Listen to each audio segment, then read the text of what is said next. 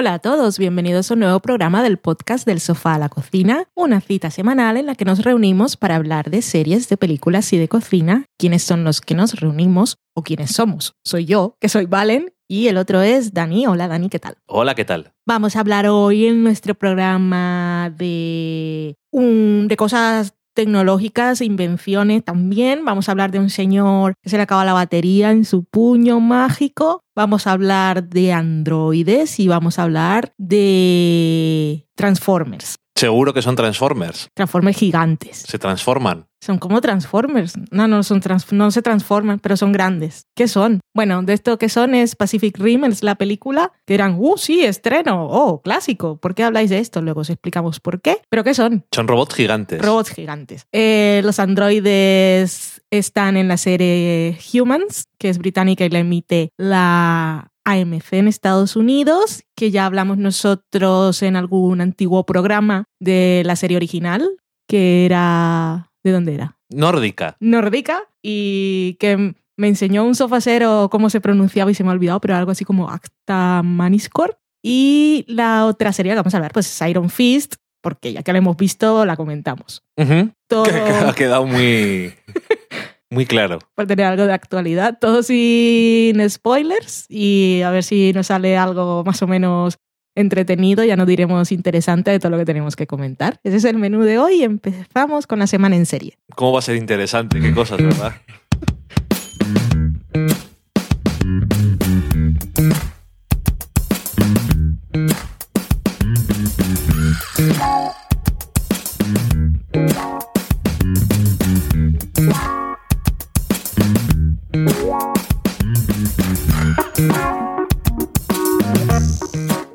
primera serie de la que vamos a hablar es Iron Fist. Iron se le dice también a la plancha, ¿no? Sí, igual que Iron Man. Que hay gente que, que usa las series para tenerlas de fondo cuando hacen otras cosas. Sí. Esta podrían decir que por el nombre. Con el puño puedes planchar. Ah, sí, el puño de plancha, la serie de plancha. Bueno, Iron Fist.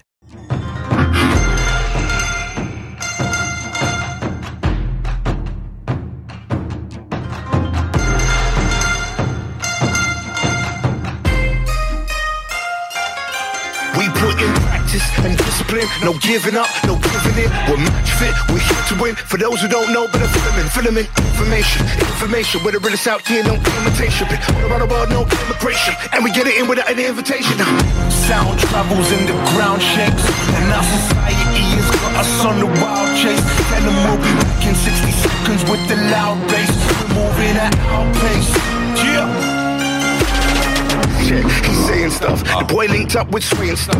C8 to the UK and stuff. We got them all on the floor like a praying monk.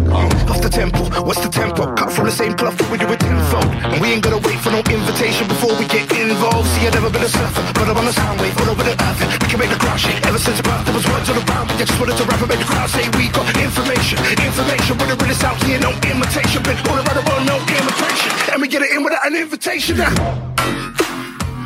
Iron Fist. Parece que va a molar y todo con esta música. Eh, es que no quería poner la música de la cabecera porque es muy aburrida. Y chapapote. Como llamabas tú, el hombre chapapote. ya que tiene una buena colección de hip hop mm, de la vieja escuela. Por eso es pues- amigo de Luke Cage. Se No, conocieron en mira. un bar escuchando música. Pero mira, ahí pueden igual unirles de alguna forma. ya sale Claire y dice, "Mm, qué buena selección de música.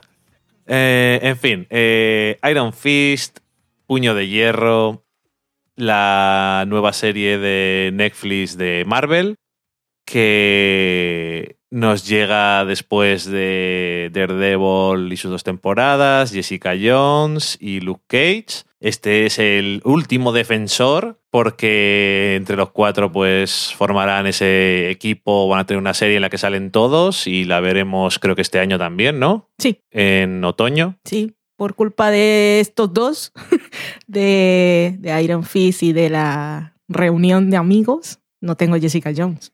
Bueno, pero creo que es en 2018, ¿no? Ahí- pero esto es 2017, me han dejado en blanco. Ya, bueno. Queda mucho año. Los que están en el futuro a lo mejor han visto ya la segunda temporada de Jessica Jones. Los odio ahora mismo. Em, Bueno, mm, esto obviamente también está basado en un cómic de los 70 y... Uy, el, traje que he visto en los cómics. ¡Oh! Pero no se le pone nunca, es una pena. Ni siquiera como parodia como el Luke Cage. Em, y la serie, el showrunner, creador entre comillas, es Scott Buck, que ha hecho pues bastantes series. La que más se le conoce, por la que más se le conoce es Dexter, aunque también trabajó bastante en Roma. Y tanto Dexter como al principio como Roma eran mejores series que Iron Fist, pero después de verla yo me imagino que no ha habido una buena idea para planificar la temporada y ha sido un poco hay que sacar una serie de esto, porque es lo que parecía. Pero, perdona que interrumpa antes de que empecemos a hablar de Iron Fist, que en realidad no le importa a nadie. Eh, perdón si hay fans, no, es que seguro que hay, seguro que hay fans. Em, los defensores como tal existen y son cuatro. Los defensores como tal existen, no son cuatro y no son ninguno de estos. Entonces, han usado... ¿para qué necesitamos a Iron Fist? Si ya tenemos a, la serie de Daredevil para cosas así ninjas. Y con su puño de hierro, pues tenemos al señor indestructible, que es Luke Cage. ¿Qué aporta Ricitos de Oro? ¿Yo qué quieres que te diga? pues si necesitan dinero, a lo mejor. Ah, Que nunca viene mal tener un Tony Stark para que te financie las cosas. Oye, pues eso no lo había pensado. Bueno, eh, la serie está protagonizada por Finn Jones, que últimamente más conocido a lo mejor por Juego de Tronos. Loras. Y él es eh, Danny Rand, que vuelve a Nueva York después de 15 años que se le había dado por muerto eh, para, bueno, iba a decir, según la sinopsis, para reclamar eh, su posición en el negocio familiar, las empresas Rand, y dónde ha estado, qué mierdas ha hecho, pues había estado ahí en un sitio que se llama Kunlun con unos monjes que le habían entrenado y él había conseguido llegar al estatus, a un estatus mitológico que es el puño de hierro, que es el defensor de esa ciudad, Kunlun, pero está ahí en Nueva York y bueno, se encontrará con cosas de su pasado y con cosas de su presente, que es eh, La Mano, que es la organización criminal que ya hemos visto en Daredevil en la primera y la segunda temporada, que es, según su entrenamiento, eh, su enemigo mortal y su misión es destruir la mano. ¿En qué serie o película he visto últimamente algo que eran muchas manitas, que daba mucha cosita? En Doctor Extraño. Vale. Por ejemplo. off topic. Eh, bueno, off topic no mucho porque también era un cómic de Marvel. Em, y que por cierto, en el piedra, papel o tijera, la mano destruye el puño. Así que no está muy bien pensado. Y el fuego los destruye a todos y después el agua. Eso es lo de Friends, eso no tiene nada que ver. Luego también me tenían algunos eso de The Big One Theory, de Lagarto y no sé qué. Bueno, yo eso no me lo sé. Em, bueno, también hay, más actores, más personajes. Está eh, Jessica Henwick, que interpreta a Colin Wing, que tiene un papel bastante importante en la temporada. También tenemos a Tom Pepley, que es Ward Mitchum. Eh, la hija de. O sea, el hijo del compañero de negocios del padre de Danny Rand. Y, la hermana de Ward, que es Joy Mitchum, interpretada por Jessica Stroop. Luego tenemos también por ahí en varios episodios a Claire Temple. Por supuesto, sí, yo seguí viéndola porque me prometiste que salía. Te dije y salía en varios episodios, no aparecía una vez, eh, que es como siempre Rosario Dawson y también aparece eh, el otro, otro personaje que se pensaba todo el mundo que estaba muerto, que es Harold Mitchum, que está interpretado por David Weham, que... Esto es Iron Fist de entre los muertos. Un poquito. y mm, bueno, que ya parece que desde el principio teníamos un poco de mm, cosas negativas que decir sobre la serie. Em, es una primera temporada que, como siempre suelen ser las primeras temporadas, tiene que ver algo con el origen, pero en este caso tiene que ver con el origen del el héroe, pero está todo un poco emborronado en la página del cómic. Oh, oh. ¿Qué, metáfora! Es que soy la hostia. en fin, deja hablar al locutor. Continúa. con tu sapiencia. Em, bueno, son 13 episodios de la primera temporada eh, y no me ha gustado mucho. Vale, perdón, que me Eh. dijiste que no tenía que hablar en plural, aunque no te ha gustado a ti tampoco, pero bueno. eh, No hables por Jeda. Eso, vale. No me ha gustado mucho. Bueno, es la que menos me ha gustado de todas las series de Netflix y hay varias razones que para mí están muy claras. Primeramente que no sé de qué va, pero no en plan de como Luke Cage y Jessica Jones que iban de algo más importante y hablaba de cosas importantes, pero Daredevil no hablaba de cosas importantes, pero estaba muy clarito de qué va cada una de las temporadas. En este caso, la segunda de Daredevil también se le da un poco la olla, pero no lo suficiente. Es que esta temporada realmente no sabes el héroe qué hace, ni qué es lo que quiere, ni cuál es su conflicto, ni... No está nada claro y en parte el personaje, cómo le interpretan, y en parte el actor, yo creo, tampoco sabes porque eh, son las dos cosas. El actor y lo que le han dado para hacer eh, termina siendo un poco, un poco enervante para mi gusto. Eh, además, desde el principio de la serie ya tiene los poderes que tiene, pero los vemos usar poquísimo. Cuando les vemos usar, eh, mola, pero es que se ve en realidad tres veces, a lo mejor. A- eh, Creo que en el último episodio es la vez que más mola y es, no sé, quiero decir, si estuviera aprendiendo a usarlo, pero realmente, hombre, que sí se, se deja claro que realmente le falta todavía saber cosas y tal, pero eso sabía hacerlo ya desde el principio y no, no hace nada. Eh, otra cosa que no tiene muy buena, que me habías dicho tú, dicen que el primer episodio es muy malo y luego la serie no es tan mala que podrían haberse quitado el primero. Yo diría que el primer episodio no es malo, o por lo menos no es solamente el primero. Los tres primeros episodios se podrían haber resumido en uno y te lo habías quitado toda esa trama de en medio porque él vuelve después de 15 años y es obvio que para no tener un agujero eh, muy gordo en el guion o en la historia, si te apetece hablar de ello, pues ¿cómo saben que es él de verdad? Correcto, nos parece bien. ¿Y por qué se van a creer que, oh, eres tú? Si hace 15 años y él eh, es un chaval joven, quiere decir que la última vez que le vieron era un niño. Porque eh, la última vez que le vieron era un niño, si no lo he dicho, eh, él estaba en un avión con sus padres, eh, volando por el medio del Himalaya y el avión se cae, mueren los pilotos y sus padres y él es el único que queda vivo. Em, entonces, en los tres primeros episodios no hacen más que dar vueltas a lo mismo, no nos aporta absolutamente nada, es un peñazo y luego además para terminar con toda esa trama son unas tonterías como pianos. La importancia de la cerámica en la educación. La cerámica, infantil. los emanems, es todo muy importante. Los de Manems es la mejor escena de toda la serie. Me parece bien. No, no el principio de la secuencia, sino el final. Cuando va a entregarlo la persona portadora, va a entregar el sobre secreto Sí, y, y luego ve cómo se vacía el contenido. sí. Y se- epifanía, no entiendo. Bueno, Ahí se ve la profundidad de la serie. Em, eso que tampoco entrar en spoilers, pero tampoco es que importe demasiado. Que yo creo que pasan demasiado tiempo en esta trama y realmente no, no nos lleva absolutamente a nada. Es una pérdida de tiempo, básicamente. Y entonces, como es los primeros episodios, te quedas un poco que no te dan muchas ganas de seguir viendo la serie. Pero yo digo, esto es de formación profesional absoluta, hay que verla entera. Y bueno, tampoco es horrible, simplemente es de qué va esto. Y eso, que luego la vas viendo, claro, la gente que decía, jo, es que en gente con que no creo asumo que no compartimos muchas cosas en gustos decían en Luke Cage y en Jessica Jones no hay suficiente acción a lo cual no voy a responder directamente pero diré que asumo que esa gente estará contenta porque en Luke, en Luke Cage en Iron Fist hay bastante acción en los primeros episodios no Hay bastante, pero tampoco mola. Mira que yo no soy especialmente fan de las secuencias de acción, no es lo que más me mola en nada. Em, Pero, ¿para qué tienes un puño luminoso si no lo enciendes? Siempre está sin batería, parece un iPhone, parece mi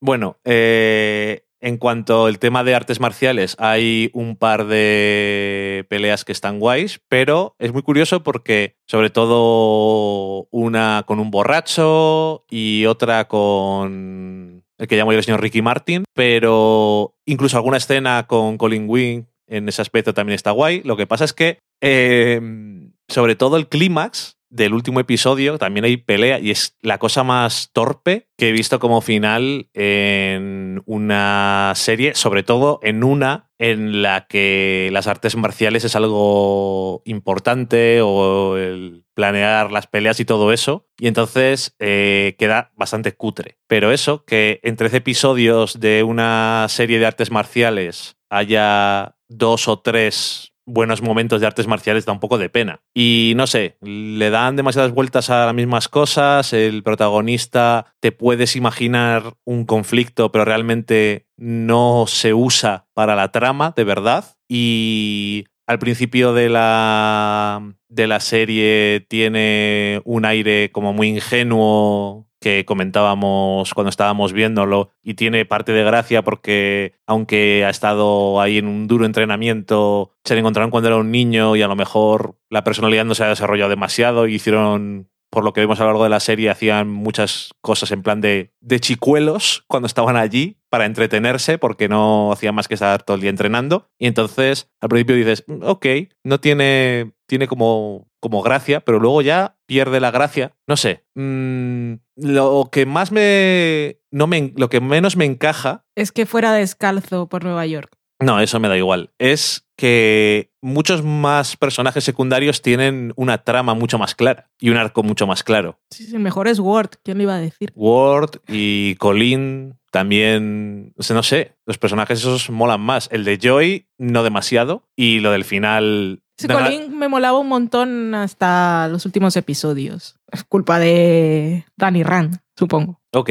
bueno, no sé. Decía que mm, yo y lo del final del todo a mí me dan ganas de pegar un bofetón al personaje. Qué violento. Eh, pero no en plan de para hacerle daño, sino eso de, eh, pavila. No es eso. Un bofetón conceptual. No ha sacado lo correcto de este asunto. Em, en fin, no sé. Que en algunos momentos parece también que son dos series distintas, que hay una trama de eh, familiar de las empresas y por otro lado está el protagonista supuestamente de la serie mm, haciendo artes marciales a veces y a veces solamente Tai Chi. Tai Chi con hip hop de fondo, que como decíamos, me decías tú antes de empezar a grabar, es una idea que por lo menos es curiosa y tiene un contraste ahí visual y sonoro como gracioso, Hmm. pero realmente tampoco, no sé, es que no es suficiente. Es una serie un poco mediocre, así en general, que tiene los valores de producción y todo eso de una serie que tiene dinero, porque en Netflix y en Marvel pues es- le están poniendo un cierto esfuerzo, pero le, es una serie que carece de una historia y de un guion bien pensados o de unos personajes bien definidos como para que merezca realmente la pena. ¿A ti qué te ha parecido, Valen? Ya he ido haciendo todos los apuntes que podía hacer sobre esta serie, la que me permitió hacer algunas siestas periódicas durante el visionado de sus 13 episodios. Y es que a mí en definitiva no me compensa la espera de Jessica Jones, este, la inclusión de este señor, la verdad. Y me da rabia. Podían, es que si tenía ese aire ingenuo que comentábamos al principio, podía haber sido una serie un poco más ligera e incluso divertida. Podían haberlo hecho incluso un poco Capitán América, que se pierde un poco con las referencias, pero como ha estado tanto tiempo fuera, pero llega también sabiéndolo todo, Ya. No lo sé. Es como que se queda a medias de muchas cosas diferentes. De que yo era la cosa de se va a parecer esto a Arrow, va a ser un poco Doctor Extraño, un poco un poco Batman. Pero todo lo otro que lo puedes comparar es mejor. Ya, ya, quiero decir, pero que es que ni siquiera es eh, se parece a esas cosas, Mm. tampoco. Mm, No sé, o sea, Batman Begins porque es mejor, eh, Doctor Extraño es mejor también, y eso que es la historia de origen más eh, by the numbers que dicen, todos los puntos que hay que pasar les pasa, y aún así el tener las cosas claras le vale. Y en el caso de Arrow, lo mismo. Es una historia así muy, muy directa de las cosas y no sé, queda mucho más clarito todo. Entonces, no sé, es que me da la sensación de que les dieron un origen y un, un tomo de unos cómics o algo para que supieran algo del personaje, pero realmente no cogieron la gracia. Y luego el origen, eh, obviamente en los años 70 era muchísimo más sencillo porque todo era mucho más sencillo en los 60 y en los 70, sobre todo en los cómics, las cosas eran pop, todo muy sencillo y muy para las masas, y esto también es para las masas, pero estamos en otra época, y los giros que le dan al origen, al principio no me parecían mala idea, sobre todo lo de Harold Mitchum, pero pese a que el actor me gusta en el papel y también mastica mucho escenario que dicen, no, es que no sé, me falta lo que decías tú también, un poco más, no sé, no, igual no ligereza, pero que pareciera que alguien se lo está pasando bien haciendo esto. Y no sé. Es que el problema básico está en, en qué es lo que quiere el personaje. Lo básico en un guion, en un guion básico, es eh, qué quiere un personaje, cómo va a conseguirlo y, quién le impide conseguirlo. Y en este caso, ¿qué quiere él? ¿Quiere recuperar su nombre y su empresa? ¿Quiere que la empresa mm, haga las cosas bien? ¿Y quiere después, ahora ya que se lo ha encontrado en Nueva York, quiere acabar con la mano? Pero es que cuando llega a Nueva York... ¿Quiere ser Danny Rand y no el puño de hierro? ¿Qué quieres? Quiere decir, cuando llega a Nueva York no quiere ser parte de la empresa. Está buscando a lo que... ¿Quiere tener un millón de amigos? Queda de su familia, que no es familia directa, pero lo que queda de su familia. Eh, no está yendo a acabar con la mano, que casualmente, como dices tú, hostia, que me he tropezado con ellos y es justamente mi misión en la vida. Qué casualidad. Eh, lo de que te decía yo por una escena en un episodio, porque era otra idea que podían hacer, como el Iron Fist, el puño de hierro, es un, el arma viviente, pues, y las armas no tienen sentimientos y todas estas cosas, pues podía ser un arco de, yo quiero ser, como decías tú, lo de The Prisoner, no soy un número, soy una persona, pues esto es lo mismo, ¿no? No soy un arma, soy un ser humano y tengo sentimientos. Pues lo O como diría Rajoy, son sentimientos y tengo seres humanos. Mira qué fácil era. Si es el Iron Fist, porque es el elegido y su misión es acabar con los enemigos de Kunlun y es la mano, podía haber ido a Nueva York a eso. Ya de paso, la mano está involucrada en la empresa, pues se mete en la empresa para ello. Y está tan obsesionado con su lucha y su misión que realmente se convierte en un arma. Y entonces después su conflicto es, no, yo no quiero usar el puño solo para el mal. Soy una persona. Pero no hay nada, no sé. Que es que si lo peor de todo es que hay veces que dices, no me ha gustado la serie, ¿cómo la arreglarías? Pues a veces sabes, a veces no. Pero en este caso, pues de ver toda la primera temporada, me parece que no es muy difícil pensar en la idea. Quiero decir, no digo que sea fácil hacer una serie, porque si no estaría haciendo series y no tengo ese talento. Tendríamos mucho dinero. Pero Incluso bueno, tendríamos una productora. Bueno, tú sabes escribir guiones, pero yo no. Entonces. Eh... No, yo, yo, soy, yo soy peor, yo sé analizar guiones. Y hacerles también, que tú has hecho guion. Bueno. Bueno, eh, a lo que voy. Que cuando. Script Doctor se llama, lo que hacía, vamos. Puedes hacer re rewritings de esos también. sí. Pero es eso que me da la sensación de que aquí le tengo que echar la culpa a Scott Buck, que es el creador, entre comillas, de la serie. Entonces... El crédito te lo llevas para bien y para mal. Te llevas para bien y para mal. Eh, si los demás en la primera temporada de Daredevil eh, había un showrunner, luego en la segunda hubo otros dos distintos, pero cogieron la misma idea y fueron y siguieron con ella y metieron personajes secundarios que a la gente le gustaron mucho, como el castigador, que van a hacer una serie de él y todo. Y aparte también tenía que ver el actor, pero bueno. Eh, en Jessica Jones también la creadora tuvo mucho que ver, quería hablar de algo. En Luke Cage, el creador quería hablar de algo. Entonces, en este caso, Scott Buck no tenía ni puñetera idea. No tiene trabajo y dice, hostia, este le conoce a la gente. A hacer guiones. Adelante con ello. Y no sé, o sea, tenía que haber cogido la historia y decir, a ver, exactamente de qué mierdas va esto. Porque es que es el problema, sobre todo, es de qué cojones va. Y luego no hablemos de que no tiene una cosa... Es que las dos últimas series que han hecho nuevas hablan de más cosas interesantes que tienen que ver con el mundo en el que vivimos, uh -huh. de verdad. Y yo creo que los cómics de superhéroes, sobre todo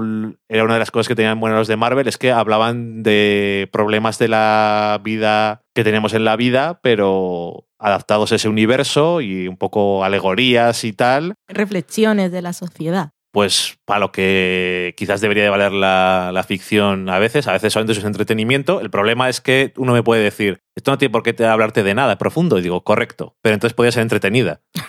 Porque es que, bueno, tú te dormiste tres o cuatro veces viendo la serie y es que tampoco te podía echar la bronca. Luego una vez te quedaste dormida como 20 minutos y dijiste, ¿qué ha pasado? Y te lo intenté resumir y, di y me di cuenta digo, voy a decir una cosa, Y cuando te lo expliqué, digo, se me está olvidando algo. Esto fue en el primer episodio. Y luego me di cuenta que no se me está olvidando nada, no ha pasado nada.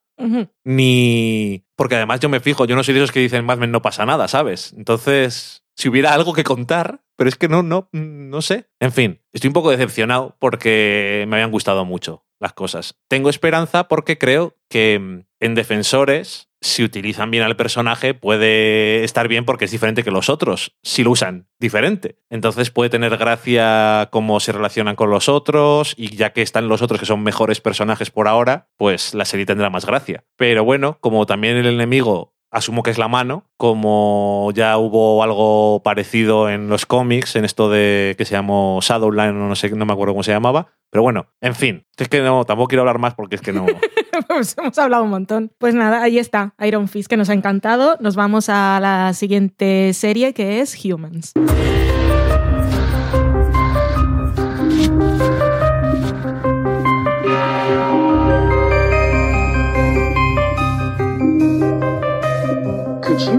extra help around the house? Introducing the world's first family android. This mechanical maid is capable of serving more than just breakfast and bed. What could you accomplish if you had someone, something like this?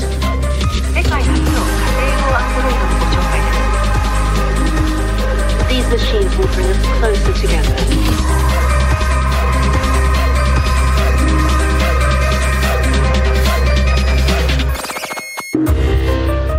Humans, como os decíamos, es una adaptación de la serie Acta Maniscore, que mm, esta es británica y reconocer actores he reconocido a la mujer Catherine Parkinson, que era la de The IT Crowd, y uno de los androides, Leo, también lo he visto en algún sitio, pero ahora no me acuerdo en dónde. Muy útil esta aportación. Pues esto es... El tío de Merlín, dices. Eso era. Yo no he visto Merlín, pero me sonaba su cara. Y mm, es ciencia ficción y em- hemos empezado a verla, ya lleva dos temporadas, porque me encontré estos días un artículo en Feedly y solo leí el titular y se lo pasé a Dani por WhatsApp, aquí que estaba a un metro de distancia, y dije, esto igual nos interesa. El titular simplemente decía algo así como que Humans era la serie que hablaba de los androides como no había llegado a hacerlo Westworld y como Westworld me gustó y ya planteaba cosas interesantes y ya le veía potencial, dije, pues vamos a recuperarla.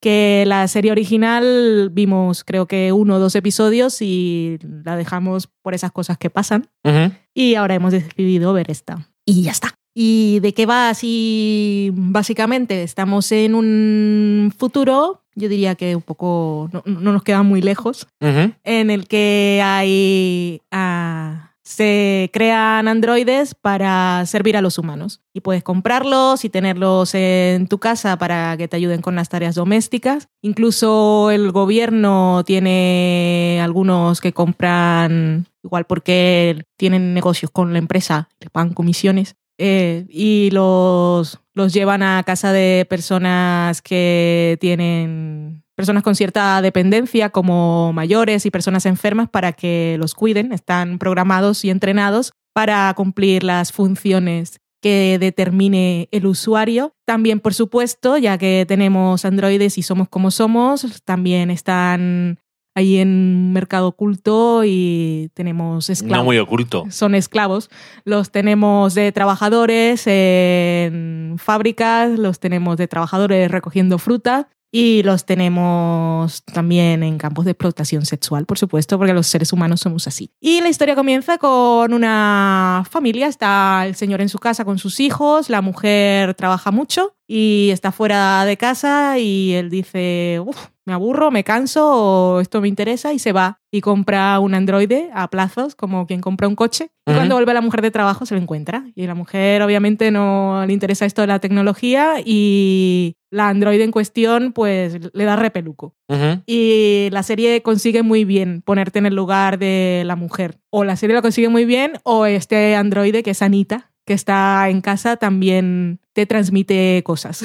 Bueno, claro, es que eh, no es un androide como todos. Sí. Luego, lo otro que se nos cuenta es que Anita y otros tres o cuatro androides son algunos de los que han adquirido conciencia. Son totalmente seres sentientes y estaban ahí escapados un poco la revolución, pero los capturan y allá la vuelven. Un poco lo que veíamos en Westworld, que les borran, los- les borran la memoria y los, los programan otra vez, pero por supuesto quedan rastros. Y Anita tiene flashbacks y Anita tiene reacciones que no debería tener un androide como tal. Y tenemos a unos capturados y a otros aún en la huida, esperando reencontrarse. Y aparte tenemos otra trama que nos cuentan, que es la de un señor mayor que tiene un androide de primera generación que ya está un poco cascado, pero que el señor le tiene profundo cariño porque es que lo conoce, lo sabe todo y conoce a su mujer que se ha muerto.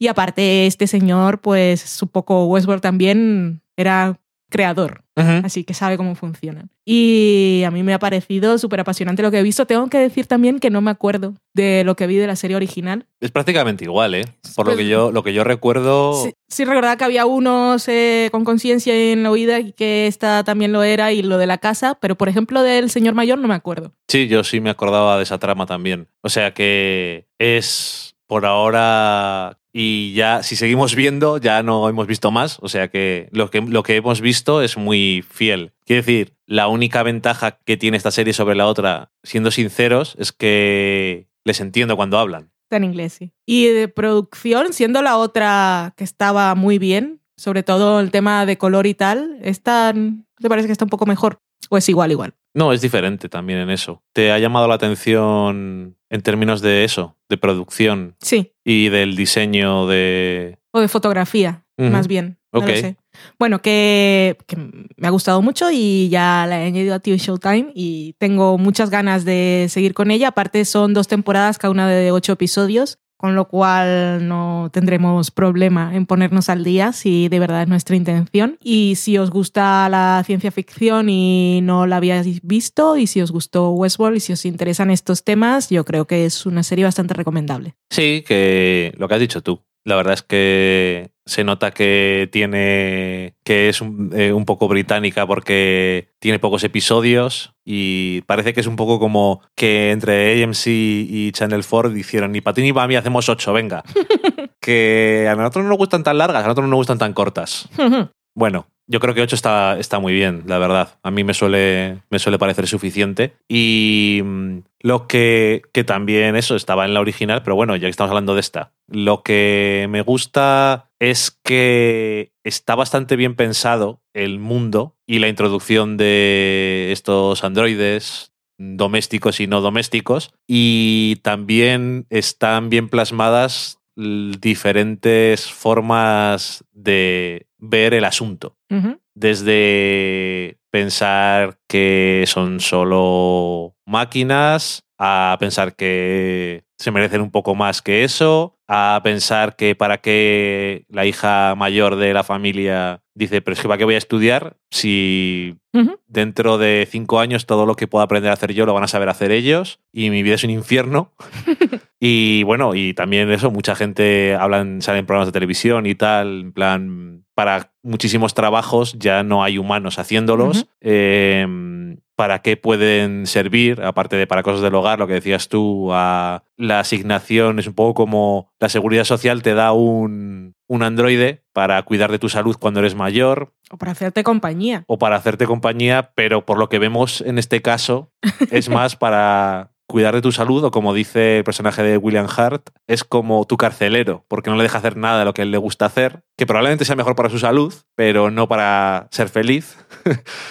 y, luego eso, en esa trama ves lo de que son más que máquinas, porque el cariño que le puedes coger y luego se habla también del tema de la singularidad y todo esto, que es una de las cosas de las que hay que hablar, supongo, que como bien explican, es una cosa que se habló en los años 50 Ujú. y anda que no han cambiado las cosas, pero claro, en los años 50 que alguien se piense que eso es posible, me llama, siempre me, me llamará la atención, que no se le ha ocurrido a alguien hace 10 años que hemos em- han empezado a, a ver cosas muy extrañas.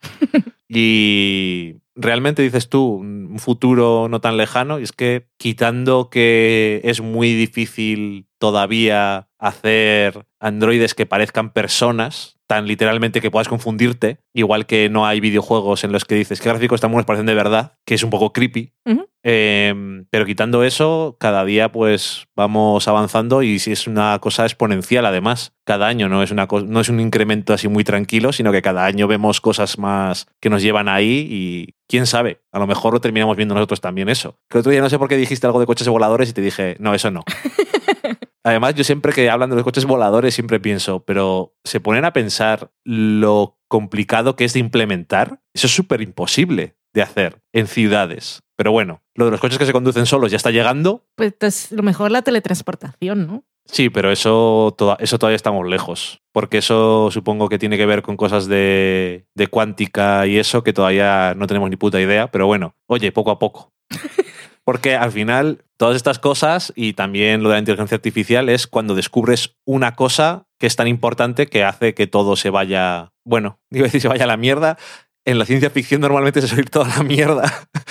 Pero bueno, en este caso ahí están las cosas. Y no sé, me parece eso in- interesante. Y tengo que decir que tampoco en la original y en esta no, era muy- no soy lo más fan del mundo de la trama de los que están huyendo. Porque soy fan de la idea de explorar androides que han llegado a la conciencia y que son, básicamente son personas. Pero la trama de la huida me saca un poco del otro que me parece como más interesante. Ya, pero porque... tenemos a la otra, a la rubia. No, no, claro, pero quiero decir, sus las historias que no implican a los que están literalmente corriendo todo el día, como lo de la que está en el burdel o Anita que está en esta casa, eso o incluso el que está en la plantación y le encuentran, todo eso me parece interesante, pero la parte literal de los que están huyendo y eso me llama menos la atención, porque lo otro me interesa más, no porque sea malo ni nada, pero ahí está. La verdad es que yo, si no lo habéis visto, sí que me parece recomendable. Y oye, si alguno sabe el idioma, creo que era Noruega, la serie. Ahora no me acuerdo, es que no si, quería alguno, decir nada. si alguno está aprendiendo, lo siento, es que no nos acordamos.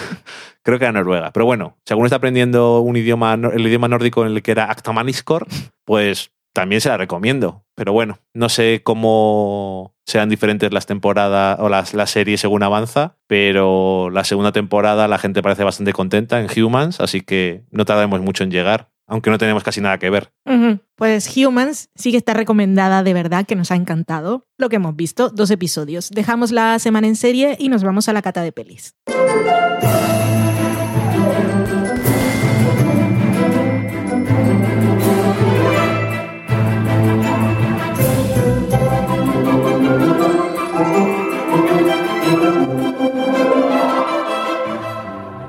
La película de la que vamos a hablar en la cata de pelis de esta semana es Pacific Rim.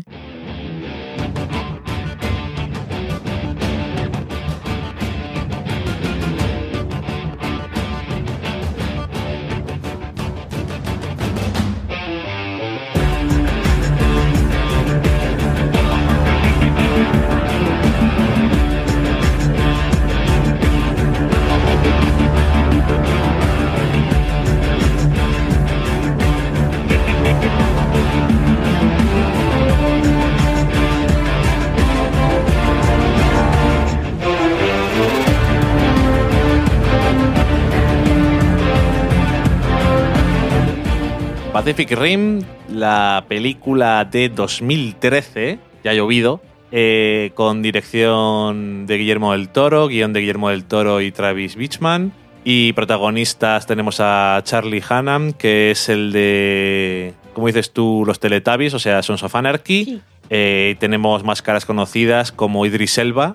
También eh, está la actriz Rinki Kikuchi, que hace de Makomori, otra de las protagonistas. Eh, alguna otra cara conocida, por ejemplo, la de Charlie Day, de Is Always en Filadelfia, Es el Charlie más importante del cast. que hace de Dr. Newton, O de Charlie Day. Dr. Newton Heisler, que es lo que tú dices y cuando sales como... Pero sí, es, es Charlie, todos lo sabemos.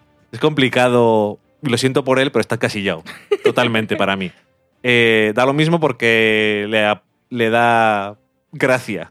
Eh, bueno, sin entrar mucho en detalles tampoco de la trama, porque, porque ¿para qué? francamente. Pacific Rim nos cuenta eh, que estamos en un mundo en el que eh, de repente empiezan a aparecer unos monstruos gigantescos del fondo del océano que quieren destruir las ciudades y causan todo tipo de destrozos a su paso. Se llaman los kaijus y para defenderse de ellos, la gente de la Tierra crea unos robots gigantes que son pilotados por dos personas al mismo tiempo, porque lo explican. Eh, cuando querían hacerlo, venga, lo hace una persona solo, resulta que se les freía la cabeza porque era demasiado para manejar, demasiado poder mental para manejar un robot entero, porque era una cosa muy grande y demás. Entonces lo que han creado es un sistema en el que dos personas comparten de alguna forma mente y cada uno eh, usa eh, su cerebro para manejar una de las mitades, pero están funcionando como una sola persona. Entonces es importante que esas dos personas estén en sintonía y trabajen bien juntas, se conozcan. Y bueno, eh,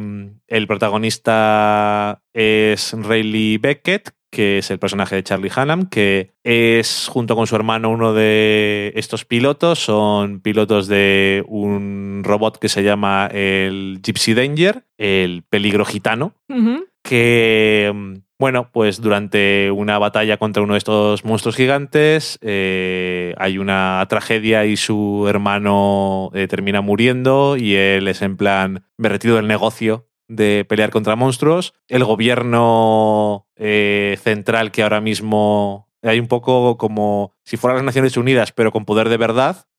Y hasta ese momento les estaban dando mucho dinero para el programa, pero eh, el programa Jaeger, creo que se llamaba, y dicen, mira, no, mejor vamos a hacer un muro. Esto todo viene mucho a cuento hoy en día.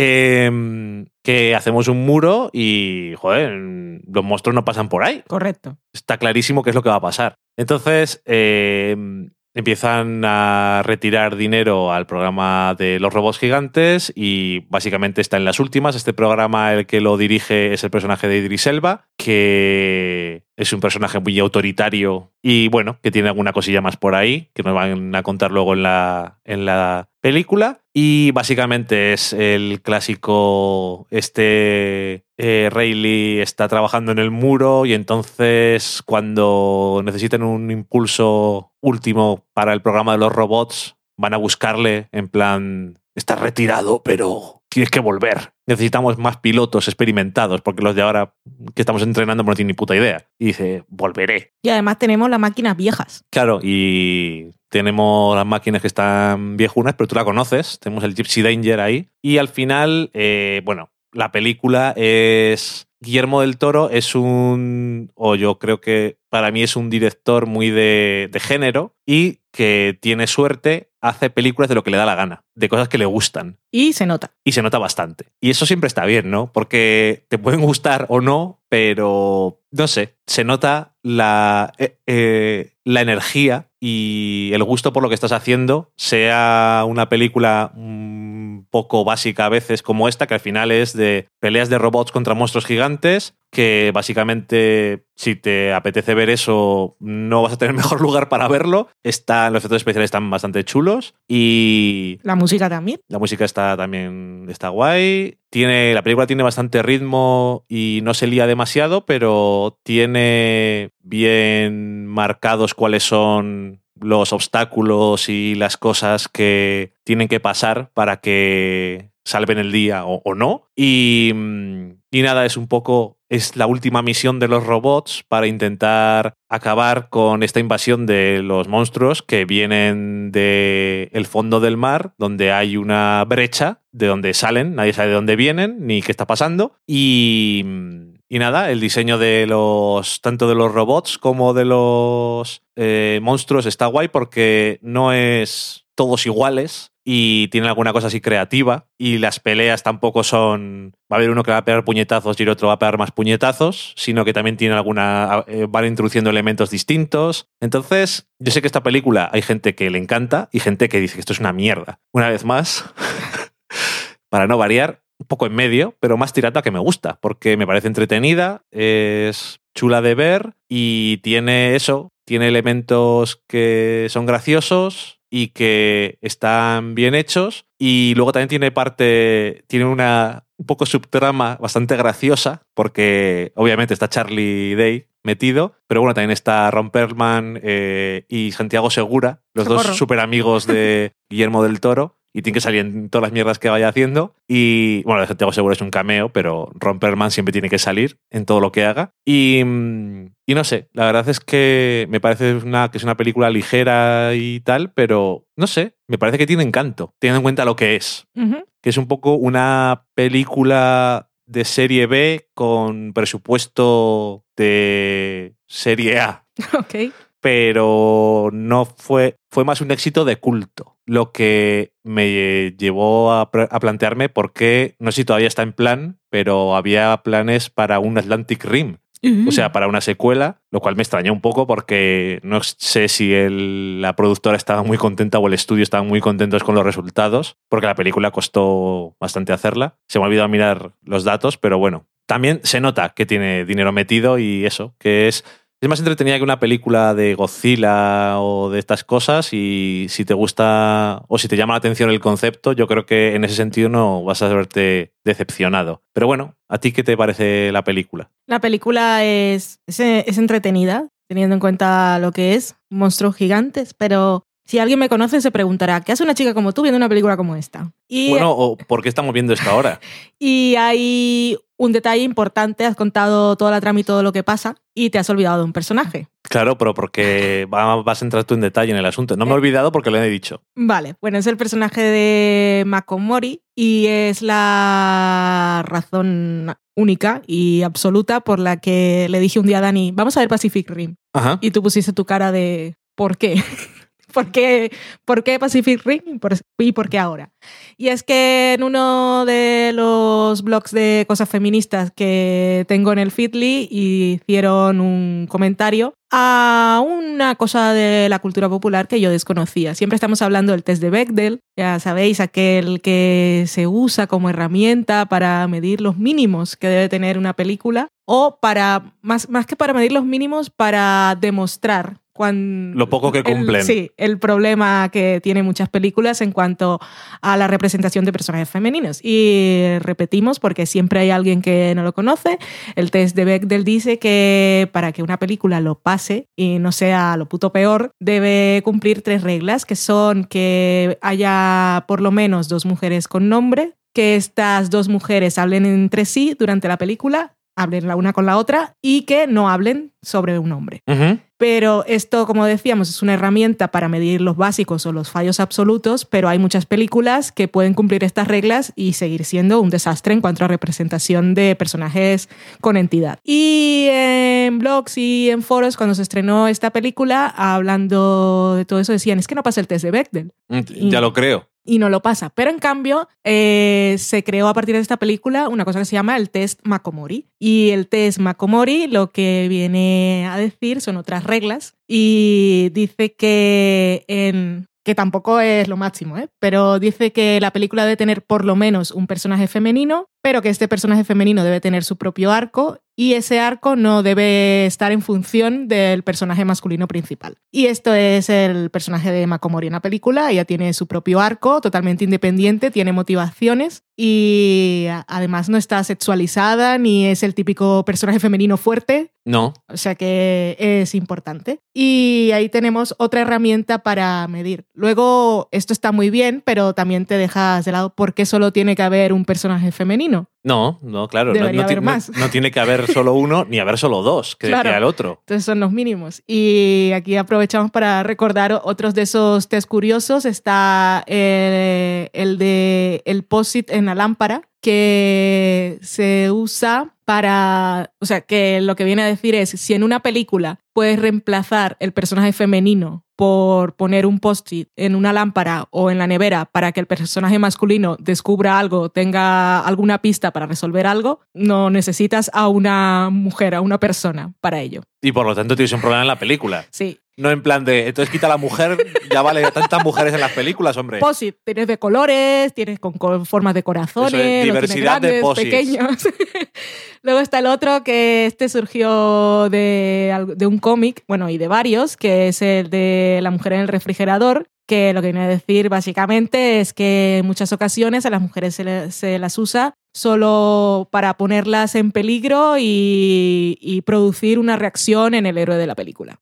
O de la historia, vamos. En el héroe, siempre el héroe tiene que ir a rescatarla. Digo, O entonces la matan y entonces tiene un trauma y quiere vengarse. no, digo que película o serie Bueno, o sí. cómic, libro, lo que toque. Cualquier, ah, vale, cualquier obra. Y por eso hemos visto Pacific Rim y me ha gustado mucho el personaje de Makomori. Y que me decías cuando me estabas explicando que, por ejemplo, eso valía para películas que no pasaban el test de Bechdel, el test de Como Bechdel Gravity. como Gravity. Por ejemplo. Que Es una película que no pasa el test de Bechdel y por eso vas a decir que es una, una película que es machista o que falla en la representación femenina, no, porque es que es el personaje absoluto de la película. No habla con otras mujeres. Claro. George Clooney podría haber sido una mujer, pero en este caso tampoco importa. O sea, no es necesario que todas las películas estén pobladas de solo de mujeres, pero eh, el problema es cuando sí hay demasiados hombres. Entonces, ¿por qué, Sí, ¿Por bueno, qué solo una? a George Clooney le podías haber sustituido por una lámpara con un post sí. porque, porque luego tendría menos gracia según avanza la película, pero en fin. Claro, es que es eso, que siempre me llama la atención. Podría ser un post en un manual de los que se encuentran Sí. en la cabina. que me llama la atención el test de Bechdel, que como dices tú, si es que es en plan, parece tan básico que es que es muy triste. Pero es eso, que si una película solamente sale una mujer y está bien representada y es interesante y todo eso, no pasa el test de Bechdel.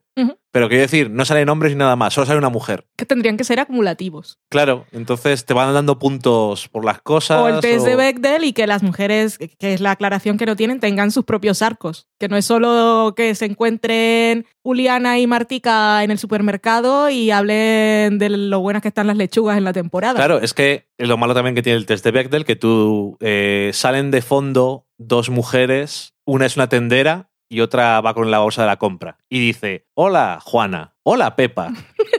¿Las zanahorias están buenas esta época? Sí. Test de Bechdel pasado. Correcto.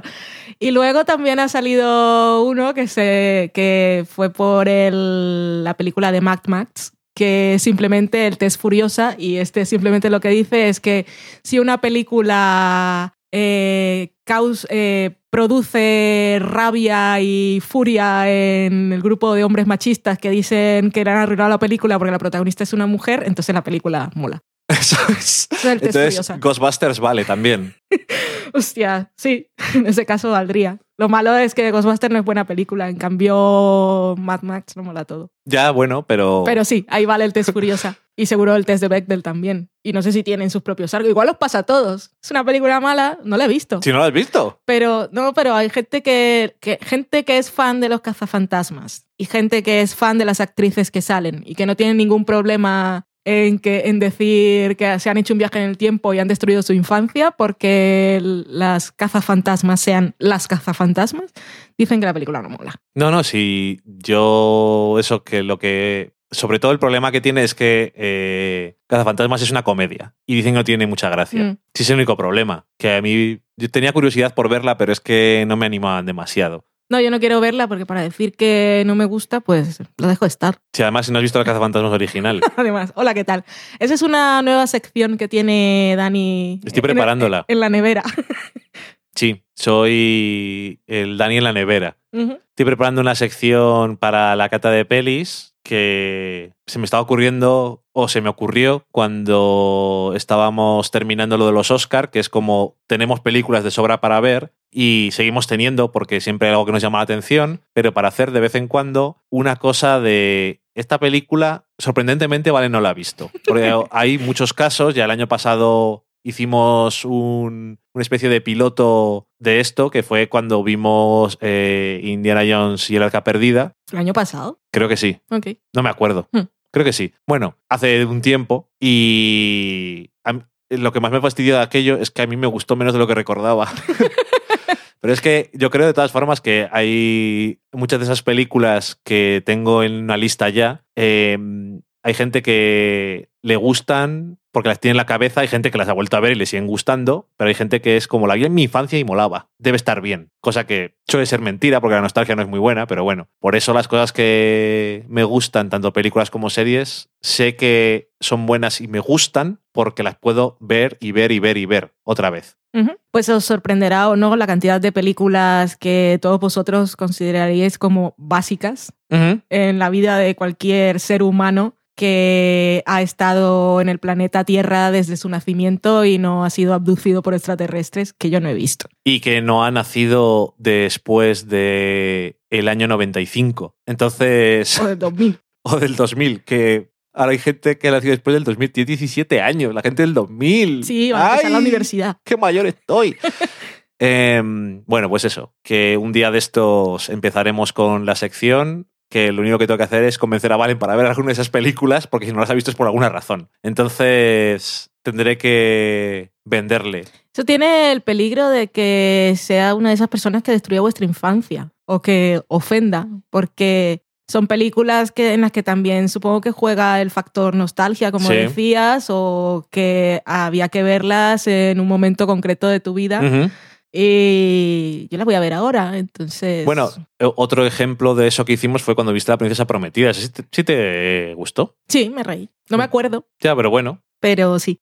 no le destruiste la infancia a nadie. No. Así que, bueno, esos dos son dos buenos ejemplos del tipo de película, en el sentido de son películas que mucha gente ha visto, o son clásicos, o son muy mencionados en la cultura popular, cosas de ese tipo, que sobre todo son cosas de los 80, Ujú. básicamente. Pero bueno, ya entraremos más en detalle en eso cuando nos toque alguna o cuando os hagamos votar por... Uy, socorro. Porque hay alguno de los... No te voy a hacer ver muchísimas películas, entonces alguna de las categorías yo creo que estaría bien que la gente nos dijera cuál le apetece más. Bueno, cuando te lo plantees, puedes soltarlo un día y dejarlo unas, un mes, más Sí, o sí, menos. claro. Para que, porque nosotros vamos sacando programas todas las semanas y notamos que la gente se va reenganchando con las estadísticas, Ujú. poquito a poco. Así que, bueno, eso. Cata de pelis y futuras secciones, nos vamos a la cocina.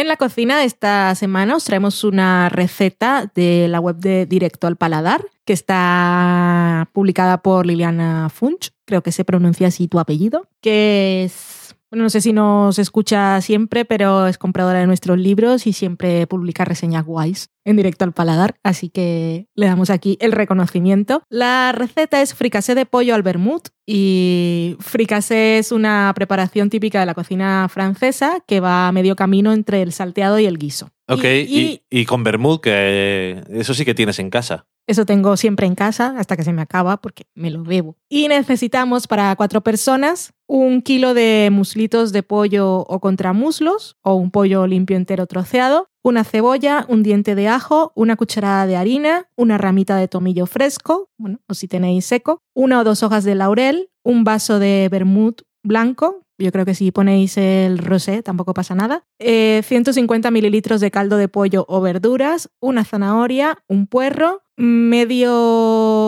brick pequeño de nata para cocinar, pimienta negra, sal, aceite de oliva virgen extra. Pensé que iba a decir otra cosa, pero estaba diciendo el apellido del aceite. Para hacer el fricasé de pollo al vermut, salpimentamos el pollo, reservamos, picamos la cebolla y el diente de ajo, reservamos, luego cortamos la zanahoria y el puerro en juliana fina, reservamos también. Ponemos a calentar un poco del aceite de oliva en una cazuela, un poco, no una sartén, sino un poco honda, y doramos allí el pollo a fuego medio alto, girándolo para que coja colorcito por todos los lados. Luego añadimos la cebolla y el ajo, salteamos durante unos 5 minutos, eh, removiendo y cuidando que no se nos queme el ajo, que ya sabéis que eso no aporta nada bueno. Luego añadimos la harina, removemos eh, durante un minuto o así para que la harina se cueza. Agregamos el tomillo y el laurel, echamos entonces el vermut y el caldo, removemos bien, eh, tapamos y bajamos el fuego. Eso es lo que se llama hacer una rue. ¿No qué? Ah, sí, lo que tú digas.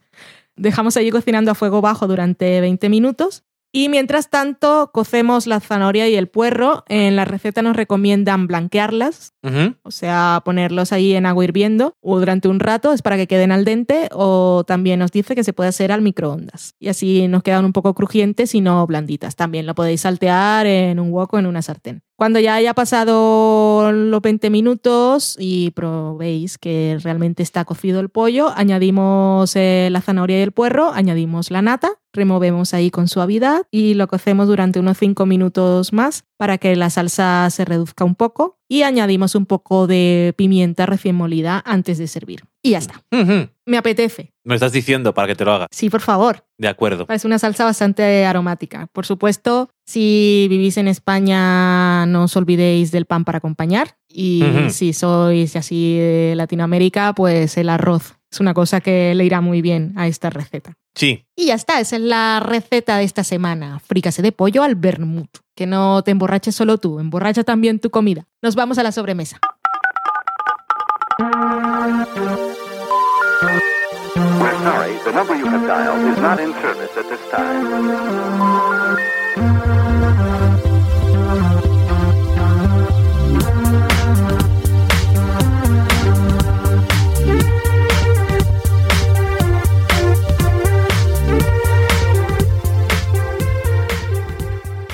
Sobremesa, cuéntanos, Dani, ¿nos han dicho algo esta semana? Nos han dicho Tarararán. Nos han dicho algo, sí. Bueno, Empezamos con Maitechu, que es Mari Margolis, que cuando vio que íbamos a hablar de 20th Century Women, puso un GIF de felicidad. No sé si. de la película. Sí, de la película. No nos ha vuelto a decir nada, así que a lo mejor no le gustó lo que dijimos. Somos unos Igual se enfadado. Yo digo monstruo, pero porque me gusta, no porque no sepa decir monstruo. Igual que dice, somos fans. Correcto, Soy fans. soy fans. Perdón, que es la forma incorrecta. Em, Daniel Roca nos dice, efectivamente me refería a Passengers. Y también nos pone, os contesto desde mi hamaca. Y nos pone una foto. Yo estaba currando, era un sábado, ¿sabes? Es muy mala, muy mala idea. Esta gente de Canarias. Eh, también dice, mi madre como mola Feud y qué títulos de crédito. Sí, Correcto, todo. todo sí. Menos la maca, todo bien. No, nos alegra que estuviese ahí escuchándonos. Nos ha llevado a la playa, ya que no vamos nosotros. no está mal. Carlota Garrido, que es Red Room Blues, que también tiene un podcast que se llama así. Sí, hoy, por cierto, se, se ha inventado un nuevo género podcastil del que soy ultra fan y es el podcast Verité. Y en un episodio quedó con una amiga en un bar antes de ir a ver una película, pero y molaba porque era la conversación muy natural y tal y se oían ruidos de fondo, pero como si lo hubiera montado en un estudio. Tiene una grabadora profesional. Entonces no es que está grabando o, o tiene un supermóvil, pero voy a arriesgarme a decir que era una grabadora. No es algo que hacen muchos los que están en Spreaker que van caminando por la calle y graban con el móvil que se oye un poco mal. Se oía espectacular. Y le daba un poco de verité a la cosa que mola un montón. Guay. Eh, pues decía, escuchando del sofá a la cocina, haciendo muffins, son las 5 de la mañana. La vida. Su vida es muy rara. Pero bueno, ya que estás a las 5 de la mañana, no es, bueno, no es tan mala compañía, Yo haciendo muffins. Esperamos que te hayamos hecho dormir. Es uno de esos casos, si tenéis insomnio y os quedáis dormidos escuchándonos, no me ofende. Me siento bien. yo tampoco. Eh, Daniel Roca decía, ya no me siento gusto en este mundo, recomendada por Gromix de Ecos a 10.000 kilómetros. Decía que mola, la película de Netflix. Sí, Gromis la vendió bastante bien en el podcast. También nos enlazaba un tuit suyo Daniel Roca diciendo, a mí la segunda de Craziest Girlfriend me gusta menos, excepto la parte musical, que me gusta más si cabe. Ok.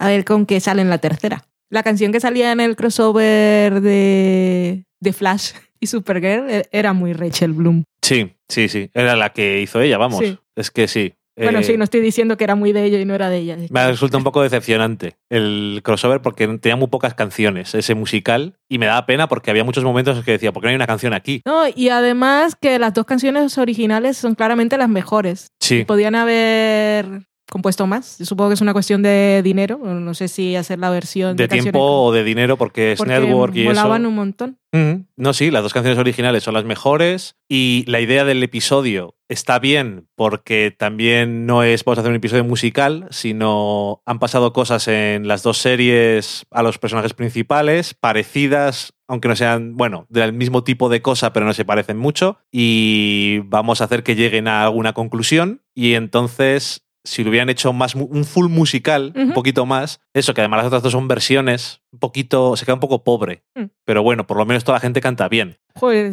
tiene un buen plantel. Es que además tienen la excusa de que pueden aparecer los personajes que quieran cantando, que eso está muy bien, y meten a todos los que cantan como Dios, que no está mal. Y que además eso, que ya decía, no sé si lo dijimos aquí, pero los dos protagonistas salían en Glee, o sea que ya saben cantar. Y el villano también. O sea que, en fin, que por cierto, como decían en el episodio, se llama Supergirl por algo, también tiene que saber cantar. La muy asquerosa, que es que lo hace todo bien. Tan mona, tan adorable. Em, y una tacita de amor, que es Miriam Vero, decía, en eh, Series Reality, que es un podcast, empezamos a comentar Survivor. Nos gustaría echar vuestra opinión, así que os dirigimos a todos a que lo escuchéis. Y Valen, ya has tenido tiempo de escucharlo. Sí, están. No, no sé si lo harán en cada episodio, pero en el último hicieron comentario de lo que iba la temporada. Y está bien porque ella es muy fan y su compañero es la primera temporada que ve. Ah, ok, curioso. Mm. Entonces van diciendo cuál es su tribu favorita y esas cosas. Y ella le explica algunas cosas por el camino. Hay... O sea, la gente que se está enganchando ahora a Survivor y está viendo la, la temporada que está en emisión, pues escucha del podcast. Ujú. Temporada reality. 34. que bueno, si tienes que empezar por una, por ahora no parece que esté mal. Pero bueno, todavía nos falta por ver si va a ser una de las estelares. Em, dos mujeres y un vestido, que es de MYUV, decía, estoy de acuerdo con Dani sobre los abuelos, abuelas abusadores. Yo tengo más prisa, que ellos no hacen nada. y Eso se es verdad, ríe. eso es verdad. Yo siempre tienen prisa y tú igual estás en el hueco del trabajo o acabas de salir del trabajo y vas a casa o tienes que ir a estudiar un examen. Tenemos, tenemos una vida muy agitada. Ya, es que eso es curioso, sí. Llega un punto en que no tienen mucha prisa, pero quieren hacer las cosas cuando las quieren hacer. Sí. y ya está. Y bien que hacen. Em, luego en Evox tenemos un comentario de Gus Marz que dice: Hola chicos, se convirtieron de a poco en uno de mis podcasts favoritos. Nunca me voy a olvidar de cuando hicieron la review del capítulo de Mad Men, donde Betty se entera de algo muy fuerte sobre su salud. Valen lloró y yo lloré. Y me imagino todos lloramos. Muy conmovedor. Este es el podcast en el que Valen llora cuando las cosas me Hay podcasts de muchas cosas. Yo creo que este es el único podcast eh, en el que una de las personas habla puede acabar llorando si algo le ha conmovido. Verité también. Súper verité. Eh, en fin, gracias por la pasión que le ponen. Saludos desde Buenos Aires. De que cuánta gente de Buenos Aires, qué bien. Vamos a tener que ir alguna vez. Y dice, postdata, siempre vuelvo a escuchar el especial que hicieron de Serial, que le pareció muy bueno. A mí también me gusta, es un programa que nos quedó muy. Lo muy bien. hicimos con Vanessa, Sí, sí. de Cosa 10.000 kilómetros. Y ahí hicimos también con trozos del podcast original. Ujú. Y éramos súper fans, pero también hablábamos de todo lo que contaba. Es uno de esos programas que nos quedaron curiosillos y no tenía nada que ver con series, aunque se llama Serial. Ujú. Serial. Que por cierto, ahora que estamos hablando de Serial, Martín Lema nos envió un directo avisándonos que en el feed del podcast había, había salido la promo de la nueva producción que hace el equipo de Serial y de This American Life. En este caso no estará presentado por Sarah Koenig, sino por uno de los productores de This American Life. Pero es Sara Koenig la que nos lo vende, así que se compra fácilmente. Y se va a estrenar ya el 28 de marzo de 2017. Para los que vengan del futuro, pues ya lo tendrán. Se van a lanzar los siete episodios que componen la temporada, como si fuera Netflix o Amazon. Así que si engancha ya podéis hacer maratón y no esperar una semana, porque nosotros descubrimos Serial, llevaba tres episodios y lo que costaba esperar a que saliera la siguiente. Yo me acuerdo que uno me pilló volviendo del trabajo, iba con los cascos por la calle y había ruido y me metí en un cajero, no dentro del cajero, sino en un banco. Ok. Meterme en un cajero es complicado, pero bueno, me metí en un sitio eh, para poderme concentrar en lo que estaba escuchando. Bueno, podía seguir caminando y perderme la historia de Agnat. ¿De qué va el, el nuevo podcast? Este se llama S-Town y como decía, esto está presentado por eh, uno de los productores que se llama Brian Reed y va sobre un hombre que no le gusta nada su, la ciudad donde vive, de Alabama, y le pide a, a Brian Reed que investigue a, a uno que es hijo de una familia adinerada de la ciudad, que dicen que va por ahí fardando de que había matado a alguien y se había salido con la suya y no le había pasado nada. Y pues parece ser que luego muere otra persona y hay un montón de cosas que se van descubriendo y no sé qué. Así que tiene pinta así como misteriosa. Y está guay eso que salga ahí para hacer el binge listening, porque lo de Siria la verdad es que sí que dolió bastante en su momento, pero oye, puede estar curioso, ¿eh? Se llama Stown, pero si estáis suscritos a Serial o si es más fácil buscar Serial, en el feed pusieron la promo y ya os dicen cuál es el nuevo podcast. Pues entonces ya estamos.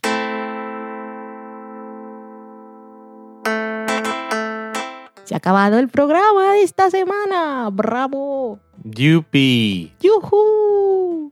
¡Hija! ¡Yada, yada, yada! ¿Eh? ¡Socorro!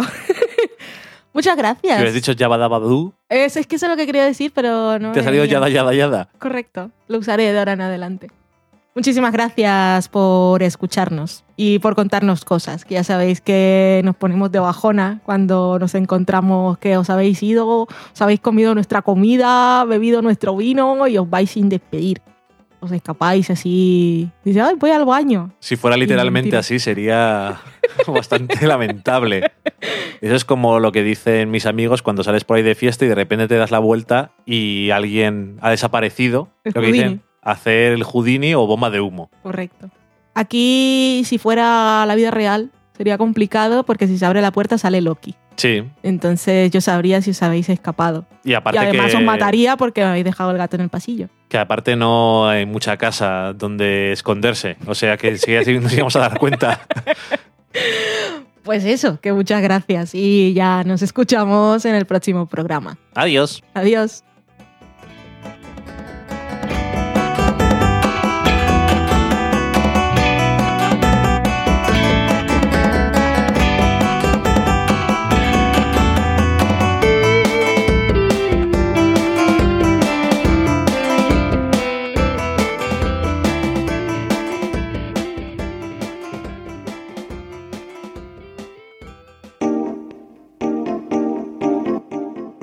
Acabáis de saborear un programa del podcast Del sofá a la cocina.